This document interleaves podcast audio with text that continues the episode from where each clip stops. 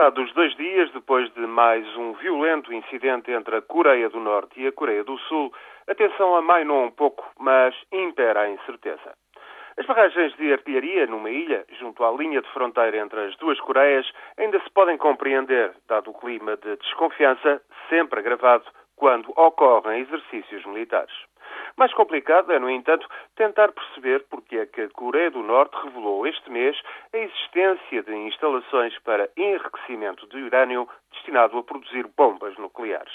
É outra maneira de chegar a armas atómicas a par da tradicional produção de plutónio realizada pela Coreia do Norte. Absolutamente incerto é ainda prever o que se passará quando chegar à altura do filho do líder Kim Jong-il, oficialmente entronizado como herdeiro em setembro, quando ele então assumir a liderança. O que pretende Pyongyang é, contudo, relativamente claro. A Coreia do Norte quer um tratado de paz com os Estados Unidos para pôr termo formal à guerra que terminou em 1953. Quer o reconhecimento da legitimidade do regime. A Coreia do Norte quer o fim das sanções internacionais e receber investimentos, ajuda económica a custo zero para sustentar a sua economia de miséria. O regime de Kim Jong-il e do seu herdeiro Kim Jong-un quer manter um arsenal nuclear para se proteger de qualquer ameaça.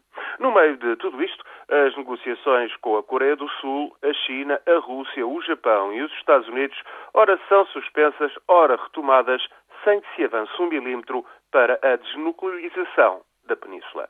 Vive-se nisto há mais de 50 anos, ainda que tudo se tenha tornado mais perigoso depois da economia da Coreia do Norte entrar num declínio dificilmente reversível nos anos 90 e depois também de Pyongyang ter feito explodir a sua primeira bomba nuclear em 2006.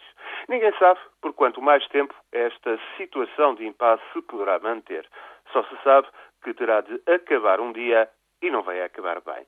Mais incidentes, como o que ocorreu na segunda-feira, podem gerar uma escalada, tudo se pode descontrolar e continua assim imprevisível o dia a dia na Península Coreana.